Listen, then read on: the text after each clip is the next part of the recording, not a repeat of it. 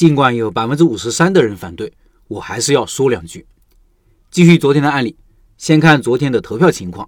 表示赞同老板辞职开店的有六十九票，占比百分之十七；不赞成的二百一十四票，占比百分之五十三；看情况的九十五票，占比百分之二十三；不知道怎么办的二十九票，占比百分之七。就是说，有一半多的人旗帜鲜明地表示反对。这个投票结果啊，意料之中。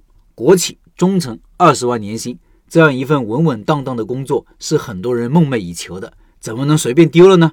我也不支持老板随便就辞职开店，原因有两个：一是风险太高，就是开店成功的概率低，尤其是新手；二是代价大，机会成本高了一点。还有一些其他的原因，比如现在是疫情啊，经济不景气啊，家里没有其他收入啊，开店更辛苦啊，等等，这里就不展开了。昨天其他的老板在留言里都说到了，大家可以去看看昨天文章的留言。这么多打击积极性的言论，对老板来说也是好事。可以对事情的全貌有更加清楚的了解，做决策也会更加理性和客观。但是，万一老板看完大家留言，依然决定辞职开店呢？这也不是没有可能哦。可能的原因很多的，有些人有危机意识，比如怕以后失业，就跟去年、今年的互联网裁员一样。以前香贝贝的高薪工作，现在说没就没了。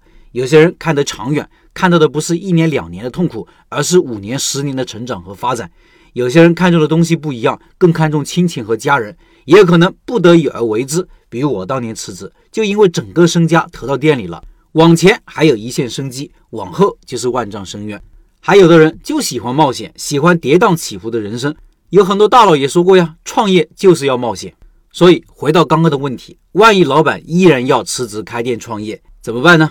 如果真这样，我有几点建议：第一，可以先打磨产品。深入了解一个行业、一个生意，我们无论做什么，都一定要落到实处。只有落到一个点上了，各项准备工作才能有效的开展。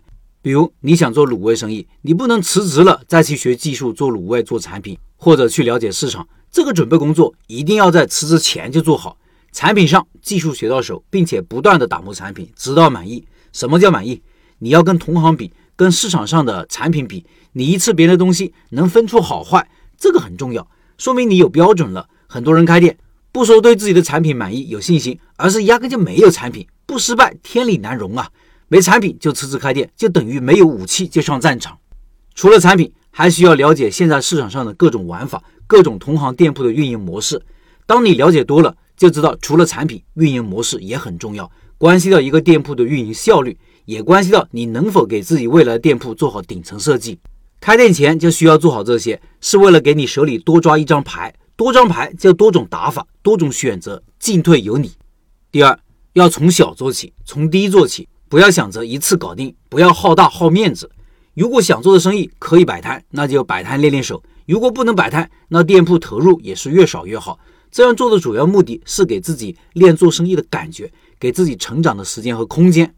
无论你从什么公司来，做到什么职位。你都不要高估自己的能力，平台是平台，开店是开店，要求的能力是不一样的。摆摊找找感觉不会错。这里看看我昨天晚上发的一个视频，相信大家会很有感触。这个视频我插公众号文章里了，听音频的老板可以到开店笔记的公众号找对应文章看这个视频。我当时点了五串脆骨，十块钱，等了二十五分钟。老板忙啊，就那半小时，老板的收入应该有两百来块。我面前一个女孩子一单就一百二十块，跟我同时等的还有三四个人。如果老板一开始就投入三十万、五十万开个烧烤店，我看就悬了。这位老板的做法相当可取。视频里说的内容有限啊，其实可圈可点的地方很多。改天我写文章详细说一说。